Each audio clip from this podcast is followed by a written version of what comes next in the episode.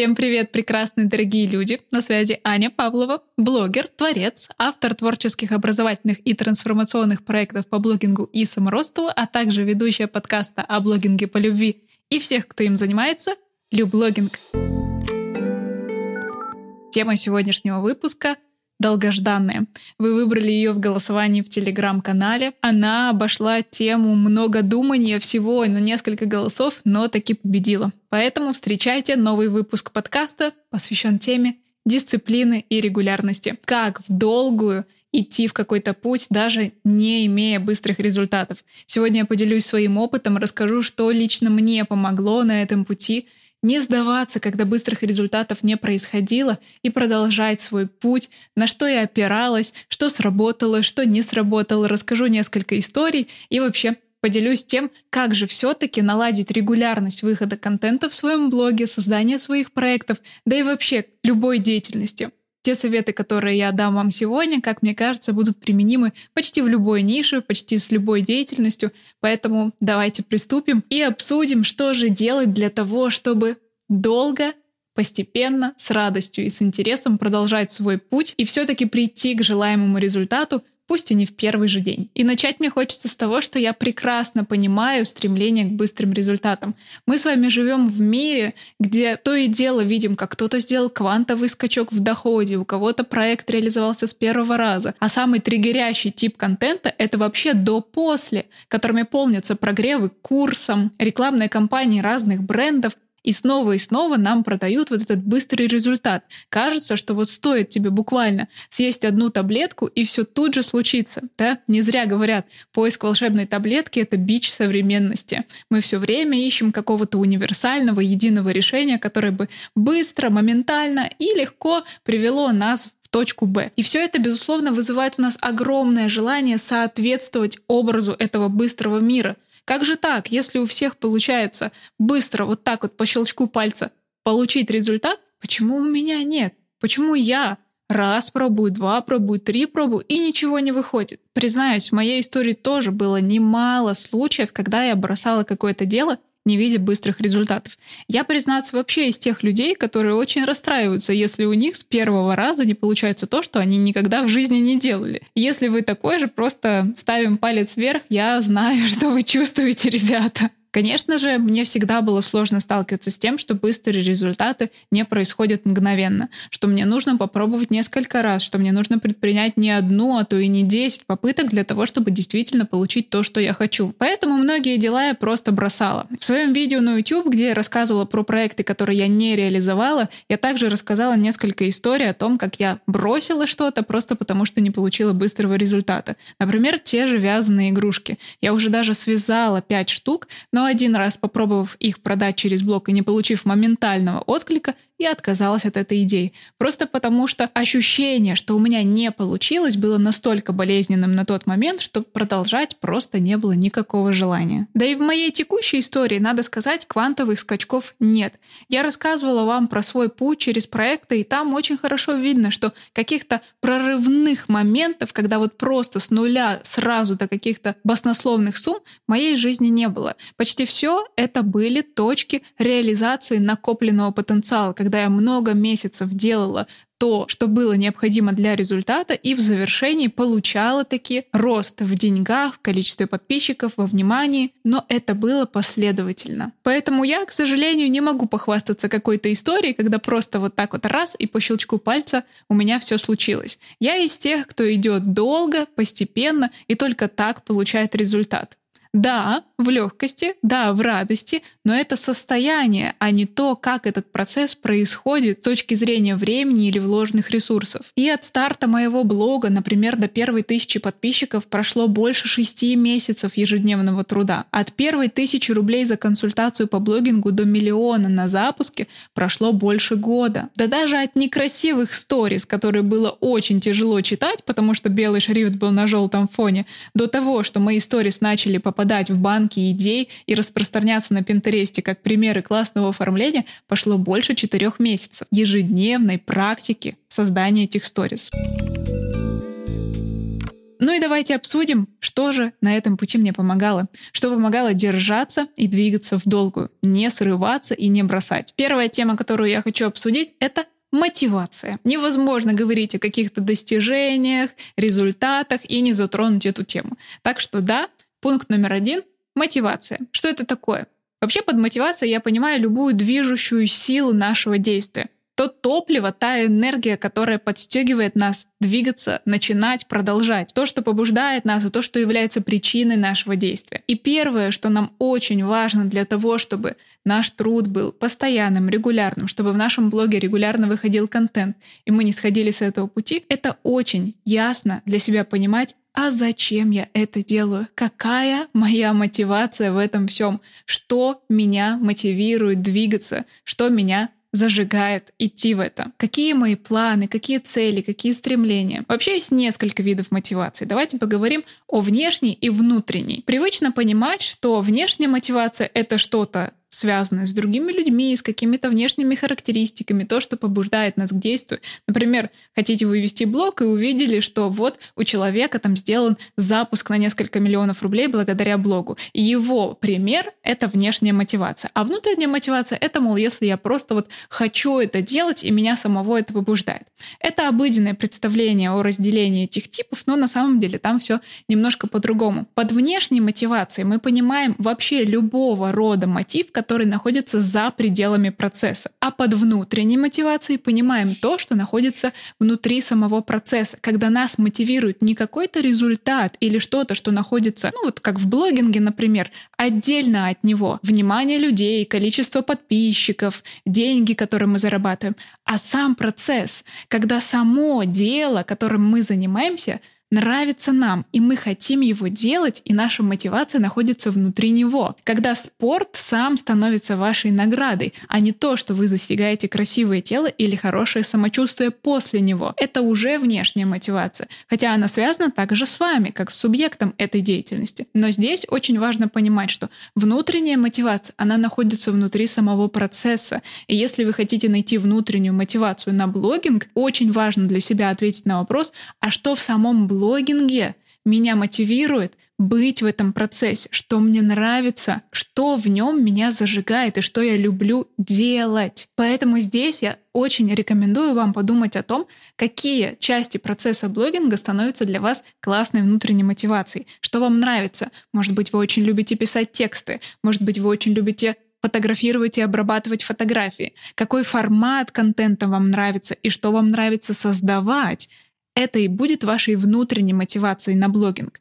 Если сейчас вы понимаете, что в этом процессе нет ничего, на что бы вы могли опереться, это повод задуматься. Значит, вы едете в этот процесс чисто на внешней мотивации, а она, надо сказать, чуть менее экологичное к себе топливо. Поэтому предлагаю вам все-таки задуматься о том, каким образом вы можете добыть эту внутреннюю мотивацию и как-то пересмотреть процесс своего блогинга для того, чтобы и изнутри вас туда тянуло, в сам процесс. Так, например, точно могу сказать, что моя мотивация вести блог значительно выросла, когда я приобрела новый iPhone. Я, когда начинала вести блог в 2020 году, у меня был восьмой iPhone, а летом с премией еще с прошлой работы, правда, я приобрела себе одиннадцатый iPhone. И это значительно увеличило мое удовольствие от того, как я создаю контент, от того, как я создаю видео, от того, как я его обрабатываю, монтирую.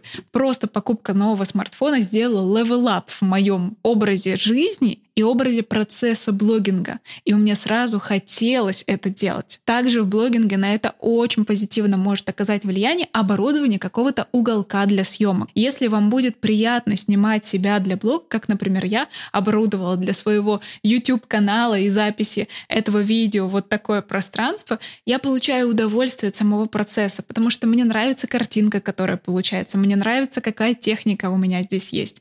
И это само по себе является уже наградой для меня, получать удовольствие от того, что я делаю прямо сейчас. Внешнюю же мотивацию создать очень легко. Достаточно просто посмотреть на результаты, которые вы можете получить благодаря этого, посмотреть, каких успехов достигли другие люди. Правда, здесь очень важно не попасться на сравнение, которое может демотивировать вас в обратную сторону. Здесь очень важно понимать для себя, что работает на вас и что вам будет в пользу. И это как раз вопрос о положительной и отрицательной мотивации. Еще одна классификация, которую нам можно здесь ввести для того, чтобы дать пару советов. Положительная мотивация — это мотивация наградой, когда мы получаем что-то позитивное за то, что делаем, а отрицательная мотивация — это это когда мы наказываем себя за нежелательное действие, когда мы ставим себе какие-то ограничения и наказываем себя, если сделали не то, что нужно. Например, не вели блог сегодня, а значит, не получим какого-то развлечения.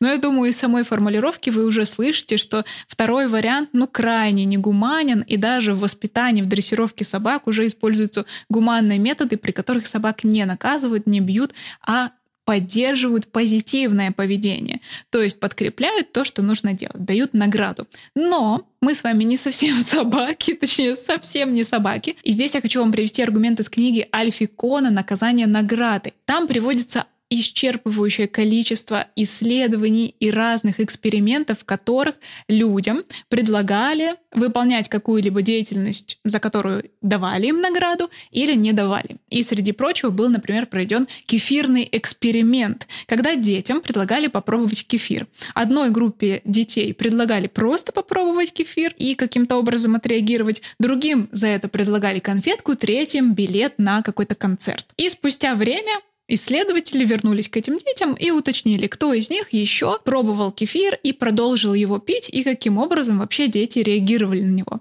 Оказалось, что те дети, которым просто дали попробовать кефир в качестве эксперимента, возвращались к кефиру и даже с удовольствием его пили. Среди них был гораздо больше процент людей, которых заинтересовал кефир. Среди тех, кому давали конфетку за потребление кефира, гораздо меньше детей возвращались к этому продукту. А среди тех, кому подарили билет на концерт, и вовсе почти все дети негативно отреагировали на этот продукт. Удивительным образом награда за какую-то деятельность смещает фокус, делая из нее, по сути, какую-то каторгу. Раз за это нужно наградить, значит, это не такое уже приятное действие. Но какой вывод мы точно можем из этого сделать, что награда за какой-либо процесс значительно снижает удовлетворение от самого процесса, а значит, снижает нашу внутреннюю мотивацию, о которой мы с вами сегодня уже говорили. Поэтому прежде чем назначить себе награду за блогинг, за то, что вы продвигаетесь, за то, что вы двигаетесь в этом деле, продолжаете изо дня в день делать то, что выбрали, подумайте, а не стоит ли все-таки сместить фокус на то, чтобы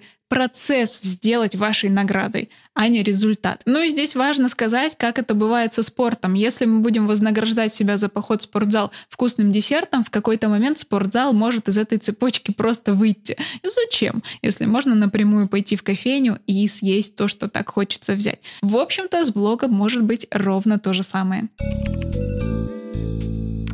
Окей, поговорили про мотивацию. Что же дальше? Мотивация — это драйвер, это ключ зажигания в нашем автомобиле. Но как же нам работать в долгую? Долго на такой внутренней мотивации, на удовлетворенности процесса или насмотренности на других людей, на их результаты и ожиданием каких-то потенциальных приятных плюшек далеко не уедешь. И вы наверняка, если интересуетесь темой планирования времени, тайм-менеджмента, управления ресурсами, видели статьи с заголовками вроде «Мотивация не работает. Я выбираю дисциплину». И сейчас мы поговорим именно о ней. Что такое дисциплинированность, как ее развивать и зачем она вообще нужна. Дисциплина это подчинение определенному выбранному порядку. Когда мы выбираем, каким образом мы будем двигаться по жизни и следуем этому решению. И здесь есть ловушка. Если мы решим назначить себе дисциплину как жесткую систему правил, от которой ни шагу влево, ни шагу вправо, мы попадаем в ловушку жестких правил. Мы теряем гибкость, которую так часто требует от нас современный мир. И тогда при первом же столкновении с тем, что наша дисциплина не срабатывает, мы разрушаем всю систему вовсе. Если мы выстроили себе четкую схему, что каждый день мы выходим в блог, делаем столько-то сторис, столько-то постов пишем в Телеграм, а потом вдруг происходят какие-то события в жизни, с которыми мы не можем совместить этот план, возможно, на следующий день мы к нему и не вернемся. Просто потому, что жесткая система как конструкция работает только целостно, и мы не даем себе той самой необходимой гибкости. И в этой системе нам может быть очень сложно взаимодействовать с самим собой, потому что мы являемся тем, кто эту систему правил диктует, и нам же ей нужно следовать. И это напоминает нам о том, что и дисциплине очень важно учиться, чтобы этот подход был гибким, чтобы он позволял грамотно распределять свои ресурсы, дисциплина должна стать еще одним навыком, который мы будем приобретать в процессе. И для того, чтобы стать более дисциплинированным, нам очень важно понять, а какого такого порядка в моей жизни не хватает, а затем задуматься о том, а почему этого порядка на данный момент может не хватать. В случае с блогингом мы можем делать вывод о том, что да мне не хватает времени на блог, или да стоит мне зайти в Инстаграм, я тут же проваливаюсь в ленту Reels и ничего не создаю, а просматриваю кучу чужих видео. И тогда мы действительно можем попадать в ситуацию, в которой, ну какая тут дисциплина, я просто отвлекаюсь все время, и у меня не хватает никакого времени. И здесь я хочу вам рассказать такой метод, который очень мне помог. Он заключается в том, что основа дисциплины — это твердое решение и намерение совершить то действие, которое было запланировано. Мы Мои давние читатели знают, что я увлекаюсь духовностью, посещаю разные ретриты, связанные с медитациями, практикую это активно. Так вот, в практике медитации есть одна из практик, которая называется медитация в адитхане. Адитхана — это обездвиживание, то есть такое положение тела, в котором ты замираешь в начале медитации и не выходишь из него до самого конца. Это твердое намерение не двигаться телом до завершения медитации. Ты просто на час отключаешь свое тело в медитационной позе, в позе лотоса, например, и не двигаешься. Чешется нос — не двигаешься. Затекла нога — не двигаешься. От начала до конца медитации ты принимаешь твердое решение, что движений не будет. При этом сохраняешь ровное положение спины, и продолжаешь медитацию, а не отвлекаешься на каждый шорох в своем теле, даже если действительно испытываешь какие-то неприятные ощущения. Звучать может странно, но по факту именно эта практика научила меня принимать твердые решения. Но для начала показалось, что я этого делать не умею. Когда я впервые попробовала это на ретрите, у меня не получилось. Буквально через 5-7 минут мое тело тут же посылало сигналы, на которые я моментально реагировала. Ой, затекла нога, ой, почесалось ухо, ой, волосы щекотят нос. Ни о каком твердом решении речи не шло. Хотя я его принимала. На входе в медитацию я ставила твердое намерение пройти ее до конца. Но, увы, через пять минут уже двигалась. Нет, я не расстраивалась от того, что у меня что-то не получается. Это было лишь индикатором к тому, что на текущий период моей жизни твердые решения даются мне тяжело. Но дело в том, что эту медитацию можно пробовать проходить двумя путями. И один из них — это напряжение и такое достигаторское «я допру до конца». И, конечно, на протяжении ретрита можно одну медитацию так высидеть, но на вторую тело, скорее всего, скажет «все, дружок, спасибо, больше не не надо. Но есть второй способ, именно по которому я научилась принимать твердые решения, и благодаря которому все следующие ретриты, которые посещала, делала эту медитацию так легко, что по прошествии часа медитации могла сидеть еще столько же. И это решение следовать своему твердому намерению из любви и принятие. Да, звучать тоже может немного отлетевше, но если мы посмотрим это внутрь своего жизненного процесса, то здесь можно посмотреть, что дисциплина, с одной стороны, может восприниматься как насилие над собой, а с другой стороны, как полная свобода выбора того действия, которое я намереваюсь сделать. И в этой медитации происходит ровно то же самое. Ты можешь через насилие над собой заставлять себя сидеть, несмотря на то, что затекли все ноги, все чешется и вообще уже хочется плакать, а не медитировать. А можешь принять решение, в котором ты осознаешь себя больше своего тела, больше тех ощущений, которые ты наблюдаешь сейчас, и увидеть себя создателем этого момента, этого процесса. И тогда ты замечаешь, насколько все ощущения, которые происходят с тобой внутри медитации, живут своей жизнью. Они приходят, нога затекает, а ты это можешь наблюдать внутри медитации. И проходит буквально несколько мгновений. Ты не реагируешь, ты сохраняешь твердое намерение двигаться в медитации, и оно растворяется. Тело органичным образом справляется с щекоткой, с желанием чихнуть, да с чем бы то ни было. Все ощущения, в конце концов, переходят во что-то другое. Жизнь переходит куда-то еще. Но твое твердое решение сохранять обездвиженное положение остается неизменным. Ровно до того момента, пока ты не решишь его прекратить по завершении медитации. И тогда ты понимаешь, что все принятые тобой твердые решения первичны. Из решения двигается результат. Из решения начинается процесс. Ты управляешь, и ты выбираешь, каким образом это будет двигаться. Здесь я хочу обратить внимание к вам и спросить, чувствуете ли вы, что способны принимать твердые решения, но мало того принимать, еще и следовать им на протяжении того пути, который вы выбрали. И здесь, конечно, в блогинге нам полезным будет периодически устраивать себе челленджи или вызовы, в которых мы вот из этого самого состояния любви и высшего осознания себя автором и творцом этого процесса вступаем в реализацию своего твердого намерения. Я намерен сделать это. И, конечно, чтобы развивать этот навык, вовсе не обязательно ездить на ретриты и медитировать в Адитхане. Вполне себе можно начать практиковать принятие решений внутри своей жизни. Самое главное — следовать им. Если вы из тех людей, у которых 7 пятниц на неделе, вот одно решение принято, потом через две минуты другое, в общем, как такой флюгер на ветру, то попробуйте попрактиковать принятие решений просто на мелочах. Определите, что вы будете есть, и следуйте этому решению. Определите, на каком транспорте вы сегодня поедете на учебу, и следуйте этому решению. Определите, какой тип контента вы выложите сегодня в блог, на какую тему, и проследуйте за своим решением. И в эту тему мне вспоминается персонаж одной из моих любимых фантастических историй. Это архив Бурисвета Брэндона Сандерсона. Постараюсь без спойлеров, но краткий намек. Есть там такой персонаж, который для решения одного своего сложного жизненного запроса обратился к магии. Магия даровала ему дар и проклятие. Дар был в том, что иногда он может проснуться гениальным, а проклятие в том, что все остальные дни он, скорее всего, будет просыпаться абсолютно тупым. И вот представьте, живет человек, которому даровали такое состояние. Он то просыпается человеком, который может решить все мировые загадки, то просыпается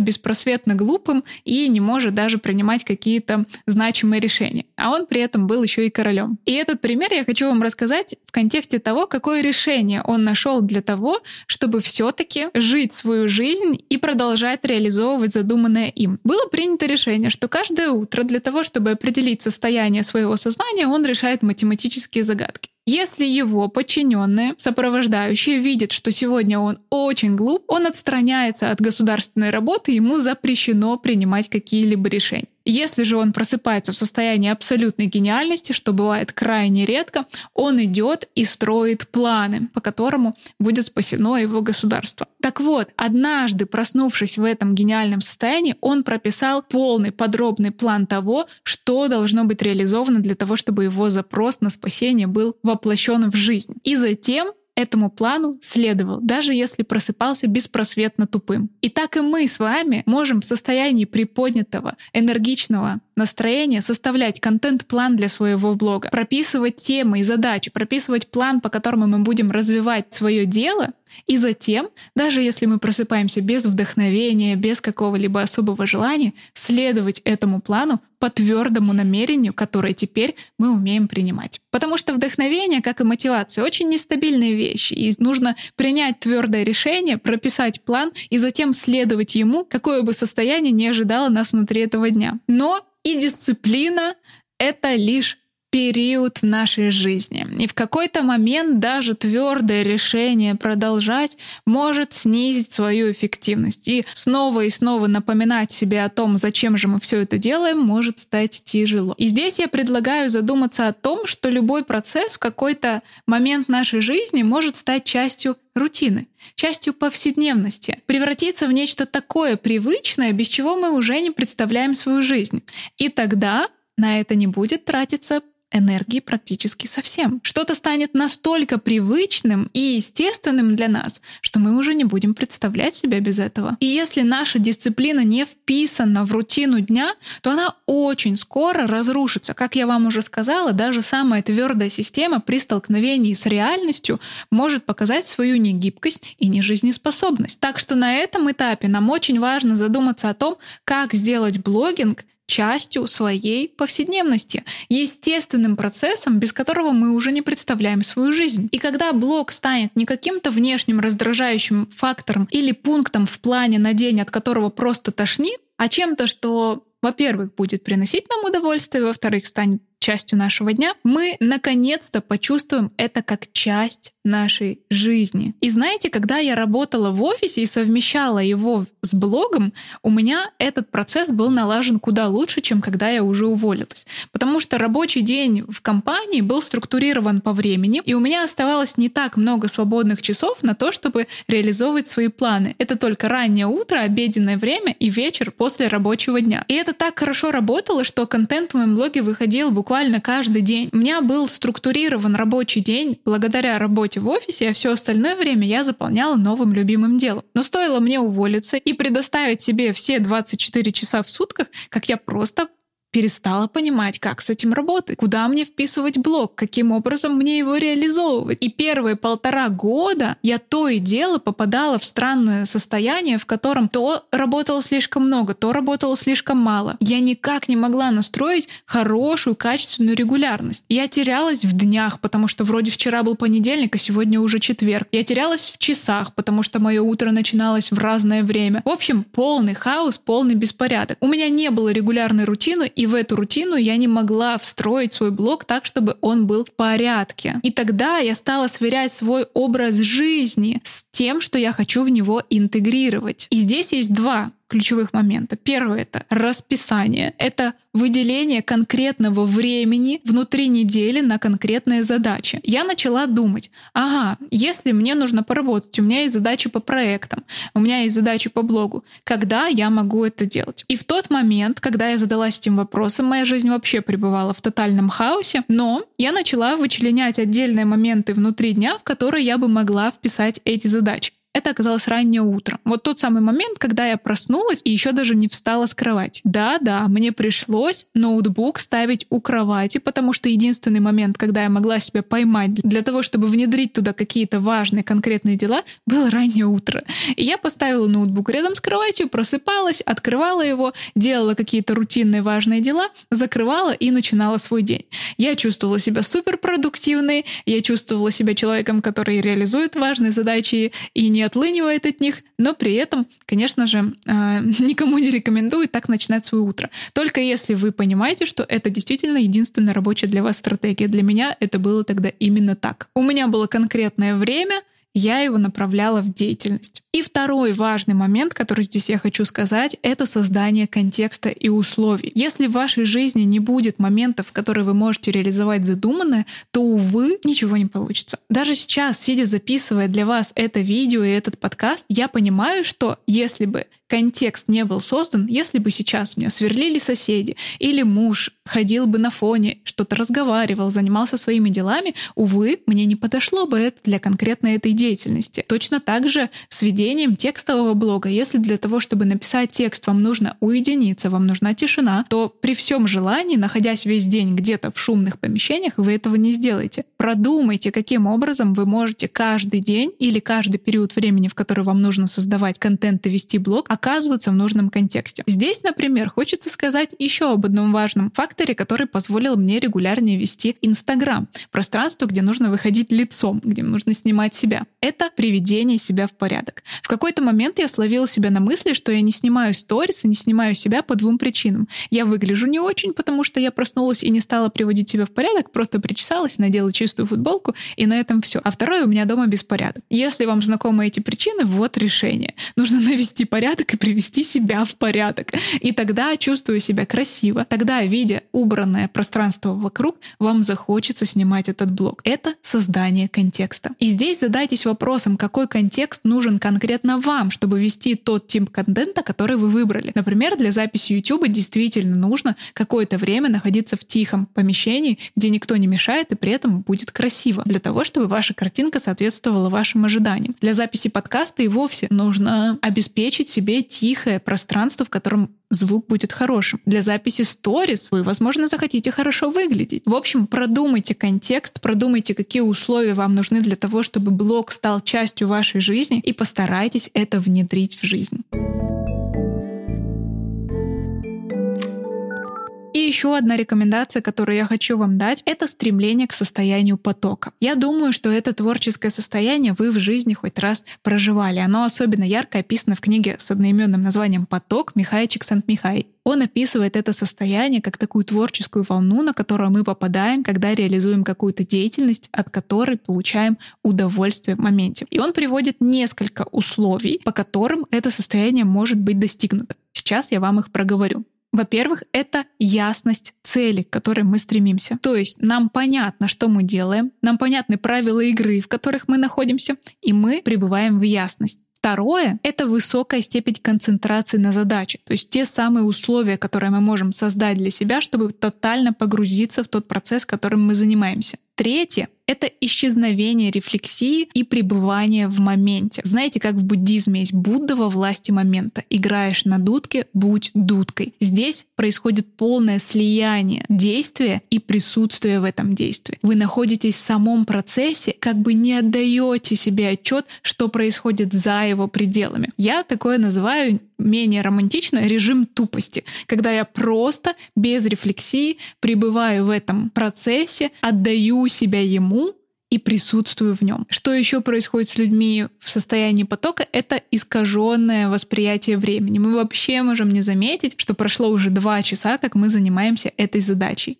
Следующим условием достижения состояния потока будет то, что задача не слишком простая, то есть является вызовом для нас, но и не сверхсложная. В блогинге нам очень часто ставить перед собой реалистичные цели. Если вы, насмотревшись на лидеров рынка, хотите реализовать у себя какую-то сторителлинг или снять какое-то видео, при этом никогда этого не делали, для вас это может быть сверхсложной задачей, в которой вы будете больше тревожиться, чем наслаждаться и находиться в удовольствии и радости. И тогда задача будет в том, чтобы снизить требуемый уровень сложности до того, в котором вам будет комфортно. Но не слишком легко, Потому что если поставить себе задачу, которую вы уже очень много раз делали, к которой ваш мозг привык, где у вас уже выработалась когнитивная легкость, то, возможно, здесь вам будет просто скучно. И еще один важный аспект, который помогает нам достигать состояния потока, о нем мы, кстати, с вами сегодня уже говорили. Это тот факт, что деятельность уже сама является вашей наградой. Она осуществляется без усилий ради чего-то, а просто течет как река, потому что вы в ней присутствуете в удовольствии и радости. И когда мы нащупываем то самое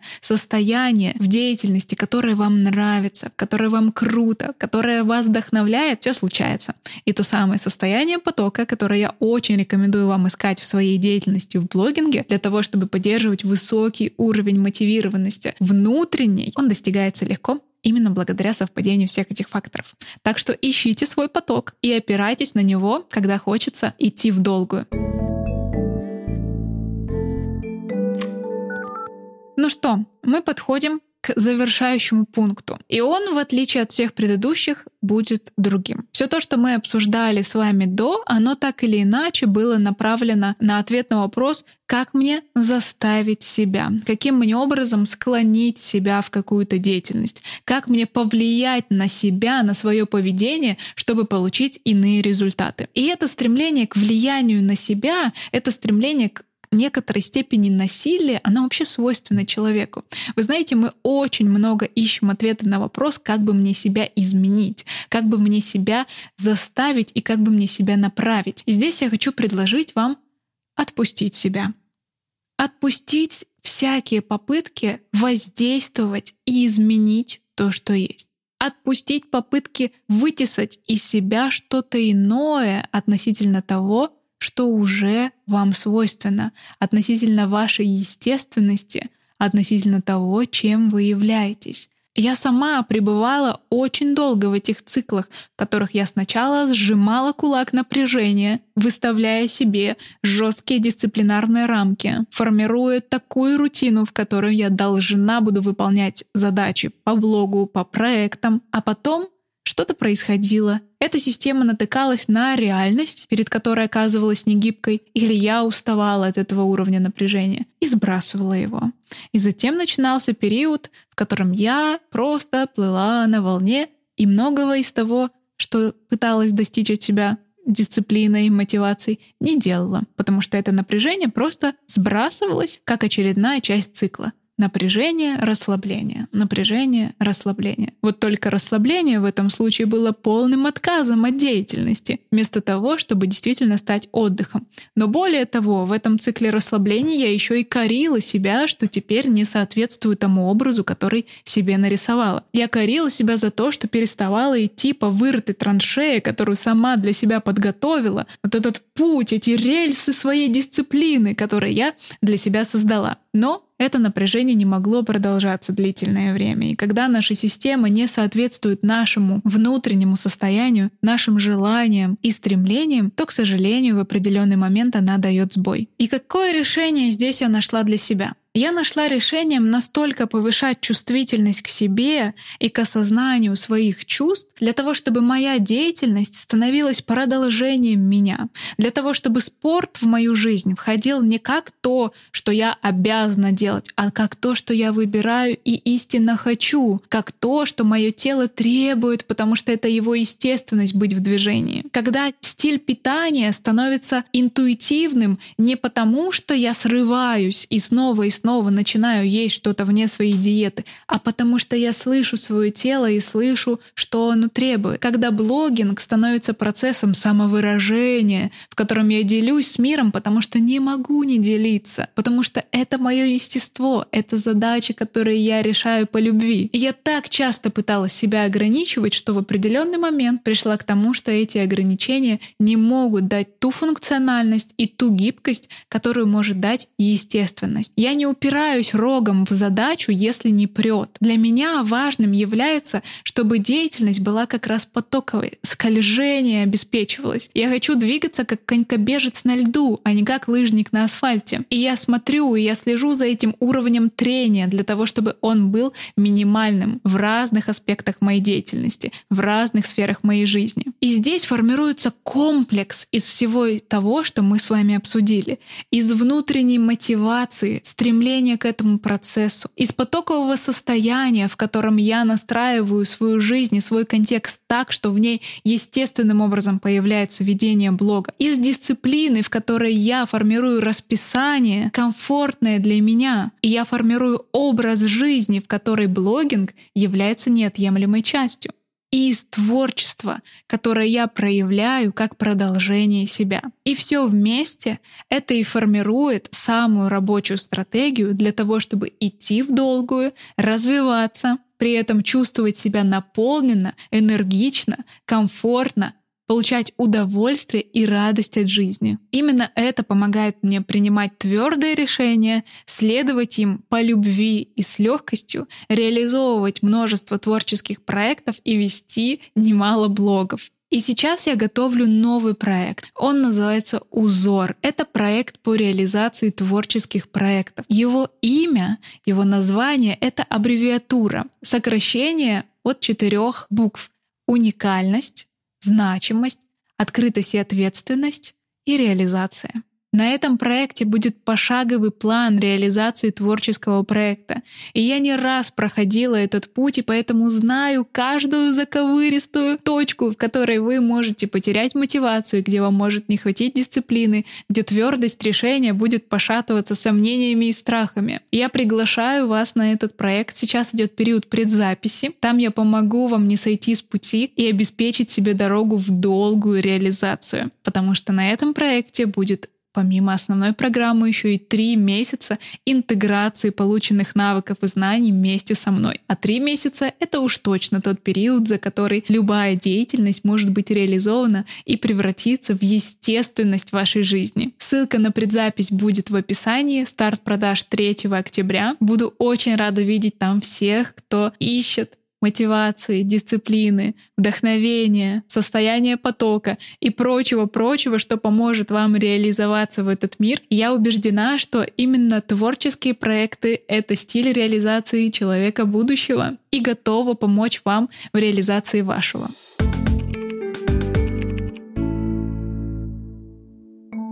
На этом у меня все. Надеюсь, сегодняшнее видео, сегодняшний подкаст станут для вас важной точкой, в которой вы найдете ответы на вопросы о том, как же все-таки идти в долгую и не сдаваться, даже если силы кончаются, даже если быстрого результата нет и кажется, что этот путь затянулся. Я благодарю вас за просмотр и прослушивание. Ставьте пальцы вверх, звездочки, оставляйте комментарии и переходите в телеграм-канал Люблогинга, где мы можем обсуждать новые выпуски подкаста и делиться своими впечатлениями. Ставьте пальцы вверх и пишите в комментариях, что вам помогает идти в долгую и не сдаваться. И на каком этапе чаще всего вы срываетесь и останавливаетесь в своей реализации. Отправляйте этот выпуск подкаста своим друзьям, кому не хватает мотивации, дисциплины ввести блог в долгую или кому сейчас не хватает поддержки при отсутствии быстрых результатов. С вами была Аня Павлова. Я вас крепко обнимаю. Мы услышимся в следующем выпуске. Пока-пока.